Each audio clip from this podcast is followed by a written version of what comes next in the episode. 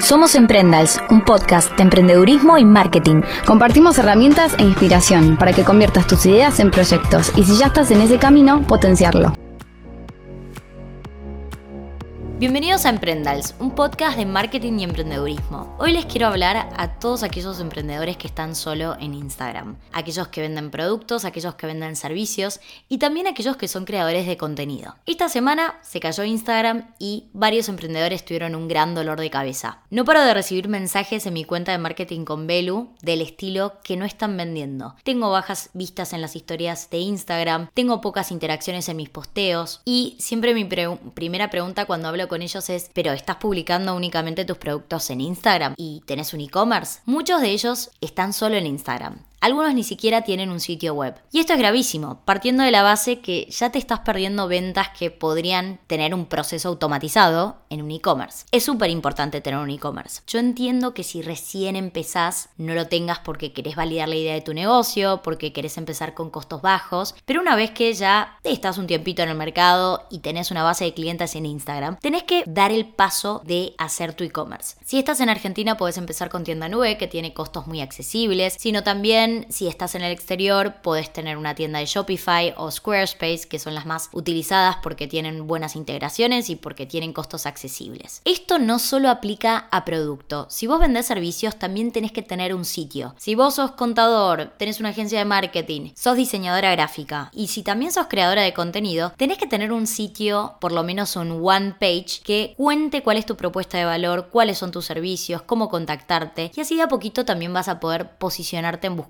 el famoso SEO, el posicionamiento orgánico que no es de un día para el otro, así que es importante empezar a hacerlo, empezar a trabajar tus keywords, tus palabras clave que tenés que tener en los contenidos de esa one page. También tenés que tener en cuenta que cuando alguien quiere contratar servicios, no solo busca en Instagram, busca en Google. Y posicionarse en Google es bastante difícil, así que yo creo que es muy importante que vos tengas tu página. La clave sería que lo hagas en WordPress, pero si querés algo más accesible o si no querés gastar eh, tanto, pero bueno, si si querés algo más accesible, más sencillo, también puedes hacer una página en Wix. Así que acá no pueden haber ningún tipo de excusas. Vos tenés que tener un sitio web y tenés que tener tu base de datos. Seguramente en Instagram tenés la información de tus clientes. Todos te siguen ahí. Pensás que tenés una base de datos, pero no, no tenés ningún dato de contacto, ni un correo, ni un teléfono. Y si Instagram mañana deja de funcionar o depende del algoritmo que cada día se hace menos amigos de todos, nuestro alcance baja y ahí va a depender de herramientas de pago menos accesibles para darte visibilidad es muy importante registrar los datos de esos clientes. Esto no es de la noche a la mañana también, así que tiene que ser un proceso always on, todo el año. Yo, por ejemplo, lo que hice en mi caso, agregué en el calendar reminders de todas las tareas fijas que tengo que hacer en la semana. Para mí son claves y que no me las puedo olvidar. Entonces, tengo una vez por semana compartir landing de leads para todas las cuentas que manejo. Esto no es únicamente un proceso manual que vas a hacer en tus redes sociales, sino que también lo vas a tener en tu sitio. Seguramente cuando te metes en la página de alguien que presta servicios vas a ver que en la parte del footer o también de los e-commerce, aparece la opción de inscribirte en una newsletter. Muchas veces también aparece como un pop-up. Acá vas a tener que ofrecer algo a cambio, porque nadie te va a dar sus datos si vos no le ofreces un descuento especial, una descarga de un ebook o una promesa de contenido de valor mensual. En mi caso, por ejemplo, yo ofrezco compartir novedades de redes sociales, suscríbete a mi Marketing Mag gratis. Ya le agrego la palabra gratis como, che, te estoy dando contenido gratis, tenés que anotarte. Y la verdad es que mensualmente, orgánicamente en la página se estoy captando 2.000 leads y cada vez que lo comparto en mis redes, más o menos entre 200 y 400 mails de forma orgánica voy recolectando. Pero es algo que si yo no lo comparto, si yo no le recuerdo a mi audiencia que se tiene que suscribir, no consigo esos mails. Y sí, bueno, tengo dos cuentas de Instagram muy fuertes, una que tiene 80.000 seguidores y otra que tiene,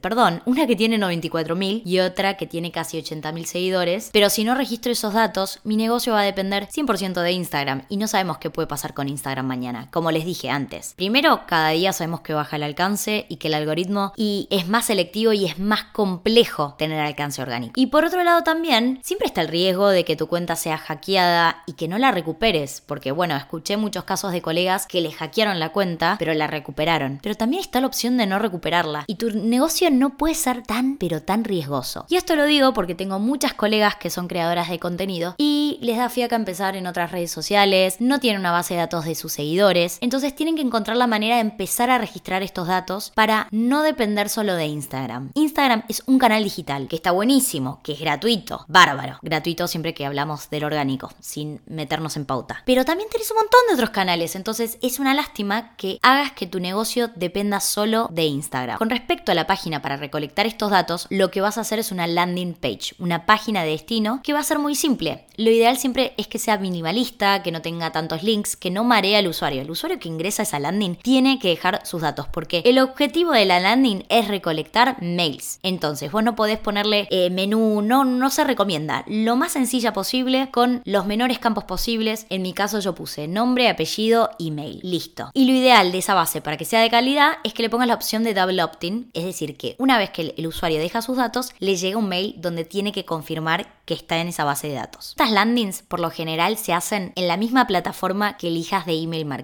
Si estás en Argentina te recomiendo Perfit. Tiene bajos costos, que eso me parece clave, buenas integraciones y opciones de automatización. Es una herramienta para principiantes. Yo la verdad es que no tengo experiencia en email marketing avanzado, pero creo que para las funciones básicas de un e-commerce o de una persona que presta servicios está genial. Y teniendo en cuenta que por lo general el costo de email marketing es uno de los costos más altos para alguien que crea contenido, es una gran opción. En mi caso, yo ahora me pasé de Perfit a Flowdesk, que les voy a dejar un link para suscribirse con un 50% de descuento de por vida en la descripción de este episodio y también lo van a encontrar en el link de mi Linktree, en la página que tengo linkeada en mi Instagram y en TikTok. Me parece clave Flowdesk porque, bueno, el precio es bastante bajo, son 19 dólares sin importar la cantidad de suscriptores. Por lo general, todas las herramientas de email marketing varían su costo según la cantidad de base de datos. Por eso, siempre cuando tenés este tipo de planes, tenés que estar chequeando que los contactos abran tus campañas, porque si no abren tus campañas, estás gastando dinero en un usuario que no está para nada interesado en lo que estás compartiendo. Pero bueno, todo esto es un trabajo que tenés que estar haciendo de forma trimestral y influye mucho en el costo mensual de esta plataforma. Lo que me gusta de Flowdesk es que pagas 19 dólares por vida, que bueno, viviendo en Argentina hay que tener en cuenta que es un costo muy riesgoso. Todo lo que es en dólares porque es algo, una variable que no controlamos. Pero bueno, en mi caso, como vendo algunos servicios al exterior y tengo ahí PayPal, lo pago con PayPal y me olvido. 19 dólares sin importar la cantidad de mails que envíes, la cantidad de suscriptores y me gusta muchísimo el diseño que tiene. Tiene mucha versatilidad con las opciones de layouts que a diferencia de Perfit, que es como bastante aburrido, me parece como no tiene muchas opciones. Pero bueno, todo siempre depende mucho de los servicios que ofreces. Si vas a,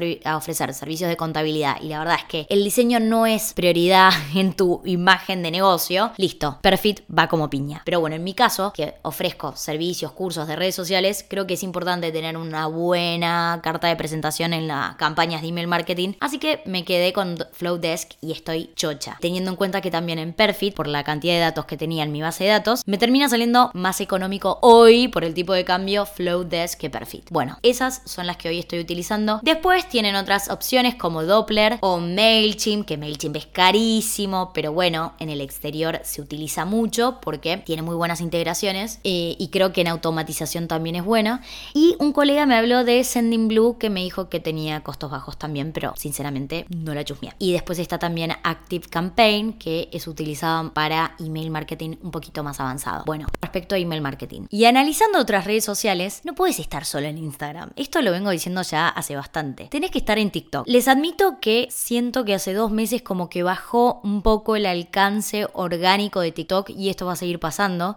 No se trata únicamente de una red social de bailes. Soy repetitiva con este mensaje porque sé que hay muchos que no se animan a empezar en TikTok. TikTok es una red social donde hay mucho contenido. Entretenimiento, tenéis también de educación, de inspiración. Te puedes encontrar con cuentas de fotografía que comparten videos muy inspiracionales. No hay ningún video de baile. Te puedes encontrar con cuentas de agencias de marketing digital que comparten tips, de cuentas de diseñadoras gráficas que comparten el antes y el después de sus trabajos y cómo lo hacen. Y todo esto es buenísimo porque yo creo que TikTok es una red social donde se humaniza muchísimo la marca. Empecemos porque es solo video. Bueno, si no tenés video podés hacer un slideshow con imágenes, pero no es lo mismo. Para triunfar en TikTok tenés que hacer video. Es una plataforma de video y es ahí donde también quiere llegar Instagram, teniendo en cuenta hoy las tendencias que hay en las redes sociales y que todo el mundo está en TikTok, como, bueno, fueron copiando a TikTok con la opción de Reels. TikTok es una red social de descubrimiento. Vos ingresás a la plataforma e inmediatamente se te abre el For You feed, que es como mm, si lo comparamos con Instagram, la lupita de Instagram. Vos empezás a ver contenido sugerido de TikTok para vos, de cuentas que seguís y de cuentas que no seguís. Por eso es más fácil crecer, porque cuando tenés cero seguidores, vos ya sabés que tu video algún grupo de personas lo va a ver, algún grupo de personas que TikTok considere que va a estar interesado en el contenido que estás compartiendo. No es que vas a crecer de la noche a la mañana 10.000 seguidores, pero si la llegas a pegar, si empezás a entender rápido cómo funciona y qué contenido se viraliza en tu sector,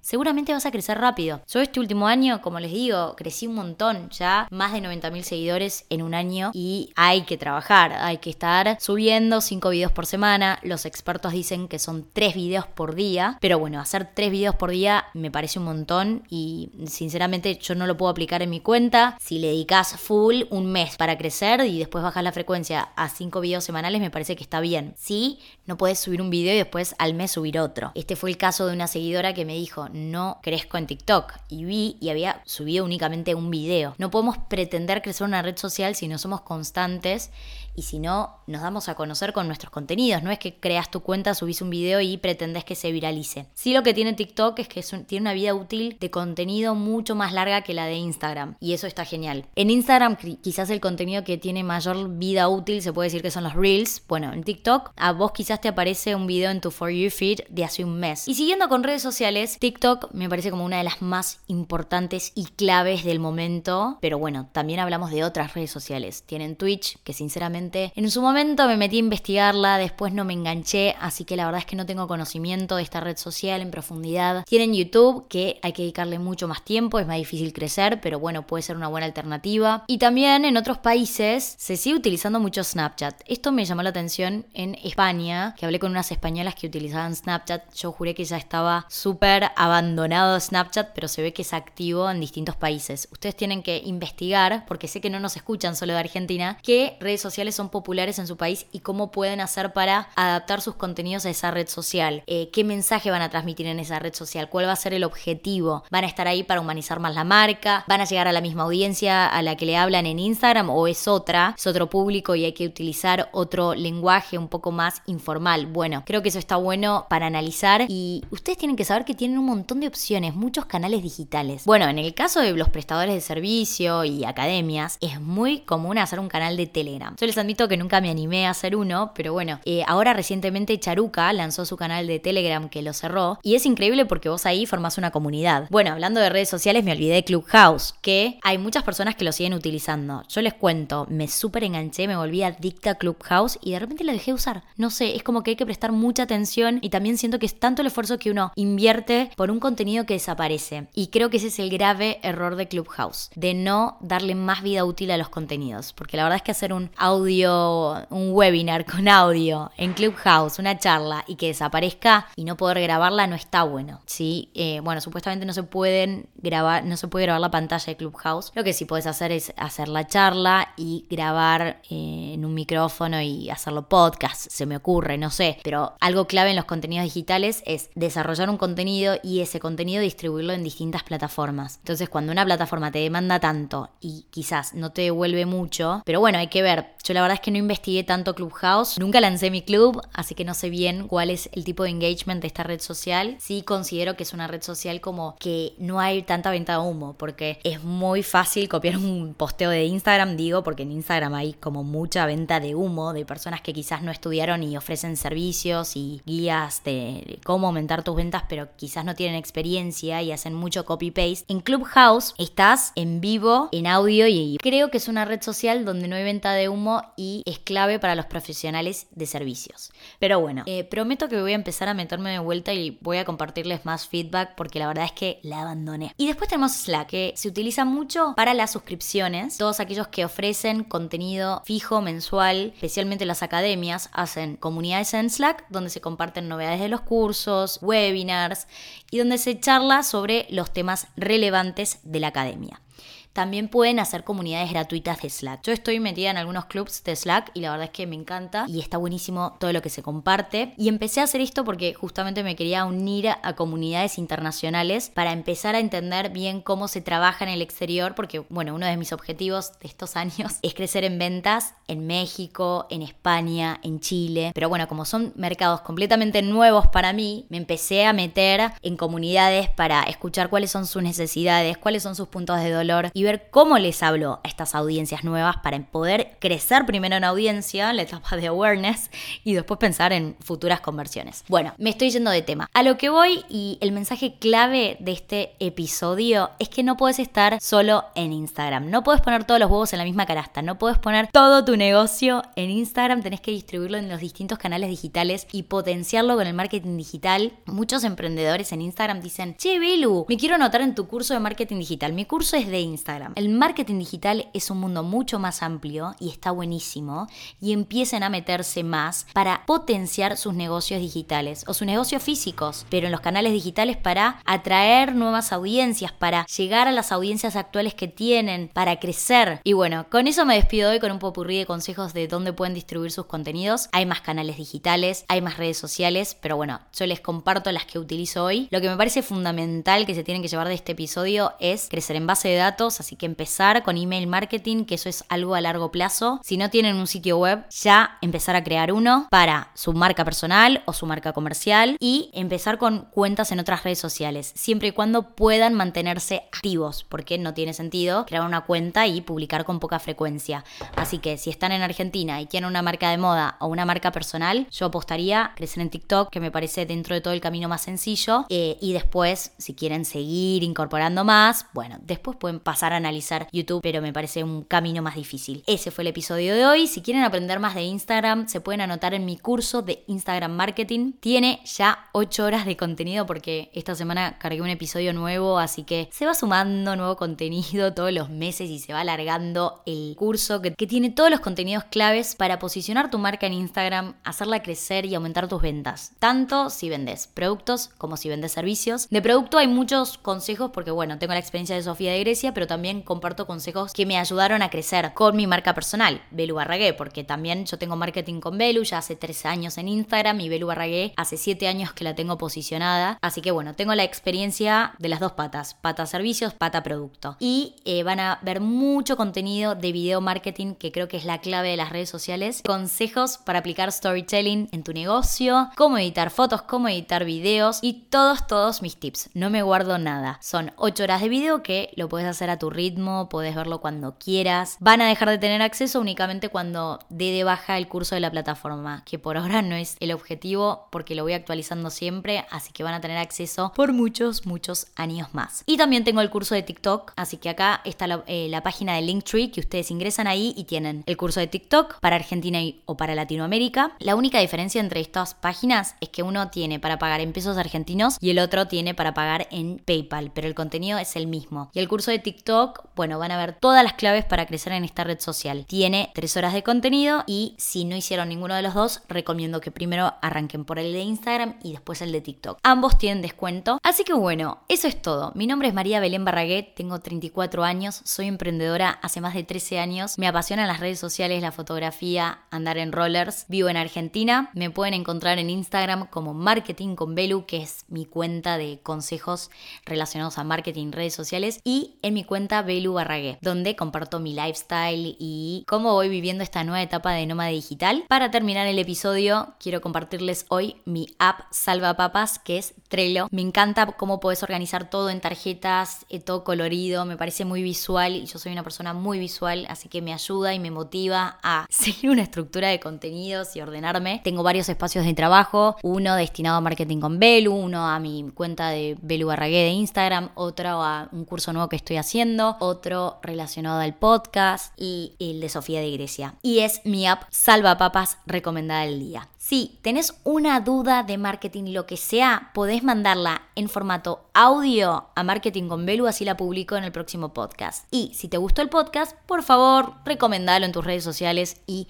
dale una linda valoración en Apple Podcast. Si estás solo en Instagram, espero que este capítulo haya sido un buen mensaje y para que mañana empieces con tu plan de acción. Te mando un beso enorme. Chau, chau.